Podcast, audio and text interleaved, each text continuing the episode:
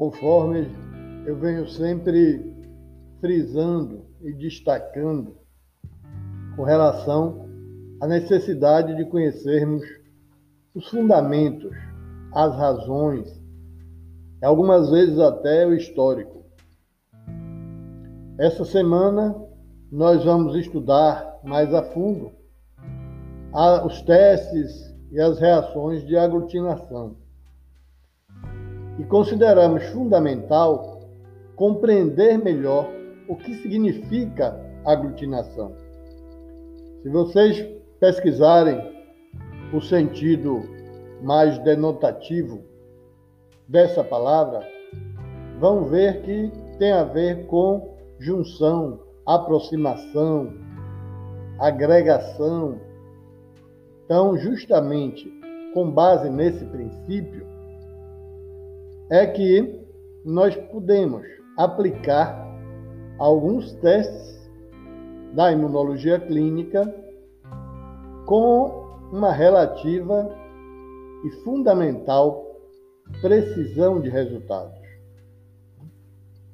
Já na área da biologia, o que nós encontramos é que esse termo tem uma referência mais com relação às reações que ocorrem no organismo, reações específicas, onde a aglutinina, que é um anticorpo existente no plasma sanguíneo e que caracteriza a individualidade e a variabilidade, reage quando entra em contato com antígenos, ou também, nesse caso, chamados de aglutinogênios, que são aquelas moléculas que estão presentes no organismo.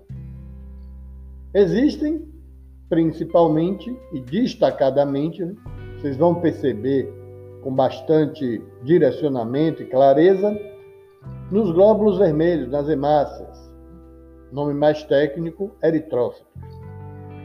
Nesse caso, o anticorpo liga-se ao antígeno, então ocorre, conforme eu sempre relembro a vocês, a imunologia e o imunodiagnóstico principalmente estão muito focados na questão da reação ou da ligação antígeno-anticorpo. E isso modifica o seu estado inicial e até mesmo o seu aspecto. Então, aglutinação envolve aspectos reacionais, químicos e bioquímicos, mas também físicos. Essa aglutinação ela pode acontecer de várias maneiras diferentes. Isso vai depender do tipo de antígeno ou aglutinogênio que entra em contato com esses anticorpos. Destaca então que esse processo é utilizado principalmente para identificar por exemplo, um tipo de bactéria ou fungo né, que possa estar agredindo, invadindo e agredindo o organismo do indivíduo. Mas também pode ser usado para identificar, por exemplo, e como falamos anteriormente, o tipo de sangue que o indivíduo apresenta e também o seu fator RH.